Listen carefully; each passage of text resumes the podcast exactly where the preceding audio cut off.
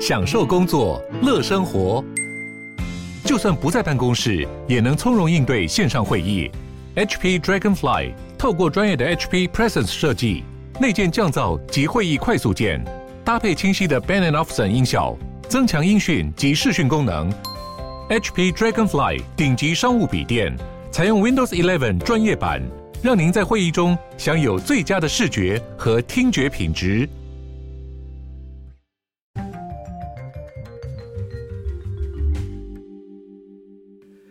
大家好，欢迎回到 The World in Five Minutes 世界忙什么？我是今天的这个节目主持人。我们今天要聊到的这个新闻比较不一样一点点。我们今天要来分享一些比较有趣的啦。应该是说，我今天刚好在看这个 BBC 的时候，发现他发了一篇很好笑的新闻，也不是这几天发的，只是我就不能想象说，哦，BBC 会发这样的新闻。它是关于这个驾驶跟路痴的部分哦。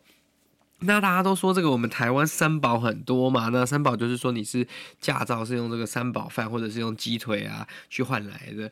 那为什么会有这么多的三宝？当然台湾台湾的这个驾训班课程的问题是另外一个，但是其实我们人类啊，这个有点像是你天生的能力也是有差，你对方向的认知，你对这个。眼睛跟手脚的搭配，这其实都是会有一点影响的吼。那他是说这篇新闻就是说有八个小技巧会帮助你提升方向感，那会帮助你就是轻松开车上路。那我觉得这八个方法我看完之后发现，嗯，好像也有点符合逻辑，好像有一点点意思嘛。我就想说可以跟各位分享一下，因为我身旁实在是太多这种有驾照，但是第一个不敢开车，第二个开车之后他不知道自己在。开什么？就是他不知道他要开去哪里，他看地图都不会看。但是他只要不坐在驾驶座上的时候，他坐在副驾驶座、坐在后座，甚至他站在路边的时候，他就会看地图了。那或者是说一些比较紧张的人，他会因为心急，然后一下开车就是骑骑唰唰，就是左左右右这样子。那这种感觉其实不是完全都是他们的问题啦，有可能只是需要一点帮助。那基本上呢，有一个英国神经心理学家 Catherine Loveday 凯萨琳 Loveday，嗯，他提供了这个八个改善我们方向感的窍门跟诀窍，可以帮助你这个就是在开车。那第一个呢，这我觉得就是有点像废话了。他说 Plan your route，就是规划你的路线。那这个事情虽然听起来像废话，但我跟你讲，八成的人不会去做这件事情。就是说，你如果有这个。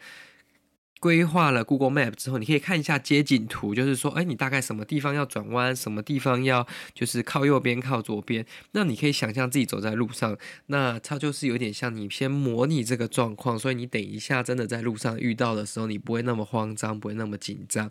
那大部分人都不会做这么就是用心的 preparation 的，大部分都直接开了就上路。那你当然，你第一次光看这个二 D 的地图，你可能就要反应一下，那你又要把它转换到这个三 D 的话画面，就你眼睛看出去的画面，当然会比较困难一点。那你如果先模拟过了，可能会比较就是会唤起你的这种记忆力嘛。那第二个就是说，你可以放松你的身心，relax your mind and your body。因为你如果神经跟你的肌肉都绷得很紧张的话，其实它是增加你大脑的负担嘛，所以你自然而然你的大脑就少了这些帮助你辨识方向啊，帮助你就是控制方向盘的这些能力。那如果你放松的话，也会帮助你减少焦虑。第三个，他就想说 focus，集中你的注意力。但是我觉得这跟刚前面有一个呃有点 conflict 嘛，因为有些人集中注意力的时候就会变得比较紧张嘛。那他这里说的 focus 其实是说不要看手机，不要打短信，就是不要发讯息，也不要就是想别的事情，甚至假如说听音乐会影响你的话，那也不要听，就是全神贯注的。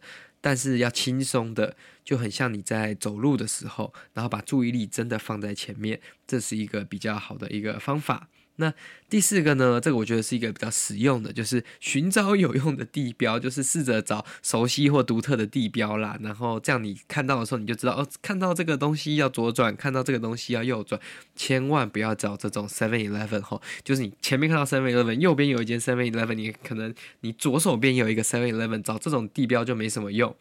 那第五个呢，就是说实时观察后面的道路。那在走路的时候，你当然可以很容易的往后看嘛。那开车的时候，就是说你可以瞄一下后照镜，确认一下说，诶，你现在开到哪里的，大概是什么阶段？那你下次可能走到这个路的时候，你就会更熟悉。那第六个呢，就是嗯。联想记忆，什么叫联想记忆呢？就是说，你如果之前走过这段路的时候，你可能可以想说，上一次跟谁走，上次在这条路的时候听什么音乐，做了什么事情，还是跟谁讲的话，那这样子的话，你下次走的时候，你就会更对这条路更熟悉。那第七个呢，就是说去看一些照片，或者是拍一些照片。当然不是叫你边开车边走路边拍啦，就是你有办法停下来的时候拍一些这个照片，你回去可以复习。那以后你出门也会更准备好。那第八个呢，就是 review your trip。你走到某个地方的时候，就是去。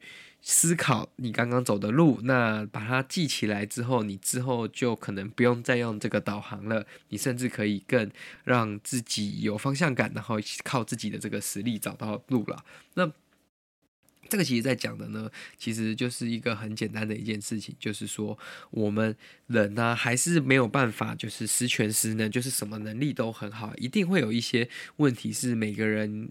会缺乏的嘛？那方向感是很多人缺乏的一个。就像前几天呢，我们可以看到，在美国肯达基州呢，就是美国 Kentucky 呢，他有一个富人，他要去参加这个圣诞的 dinner，就是 Christmas Eve dinner。他是从算是肯达基的北部，他要往南边开了。但是不知道为什么，他就认为他自己可能，因为他是去一个朋友家，他是一个很熟悉的朋友家。那他想说，诶，可能去这个朋友家，他很熟悉嘛，所以他就很顺利的就直接开下去了。他没有再用导航啊，所以也没有人可以一直跟他说，你走错方向了。所以发生了什么事情呢？就是他一直呢往反方向走。而且他平常的路程其实是非常短的，大概其实只要我看他写说 forty minutes 好了，没有到特别短，但是大概四十分钟了。所以他原本是要往他的南边的城市走，大概四十分钟的路程，但他后来呢往北边走了，大概超过了四十分钟，应该说他是开超过他原本预计需要开的时间了。他已经几乎说他已经接近了 Detroit。就是底特律，然后他才发现，哎，How did I end up here？我觉得 Holy shit，就是这个真的是一件很神奇的事情。就像你今天，如果你在台中，然后你要往高雄开，但你结果你自己反应过来的时候，发现，哎，你怎么已经在这个领口了？哎，怎么往反方向走这么多，你才发现？一般人可能过一两个路口。应该是就会发现的嘛，那他这个是多开了将近一倍到两两三倍的时间，他才发现说，哎，出事了这样子。那这个就是再一次的显证说，就是我们开车的时候，其实人类还是会很常做一些 stupid mistake 啦。所以大家开车前呢，做好准备，然后让自己在最放松、最有自信的时候，这样子去开，会是一个比较好的一个状况了。那今天这条新闻呢，也没有那么的跟国际有相关，只是我想说跟大家分享一下，如果这个可以帮助大家以后不迷路的话嘛，也是一种好事。那今天的这个节目就到这边啦。如果你喜欢，这个今天的内容的话呢，我觉得可以分享给你那种路痴跟这个没有方向感的朋友，这样可以帮助他下次跟你约的时候可以准时到目的地。然后也欢迎你到我们的 social media 跟我们一起聊聊国际大小事。那就先这样了，下次再见，拜拜。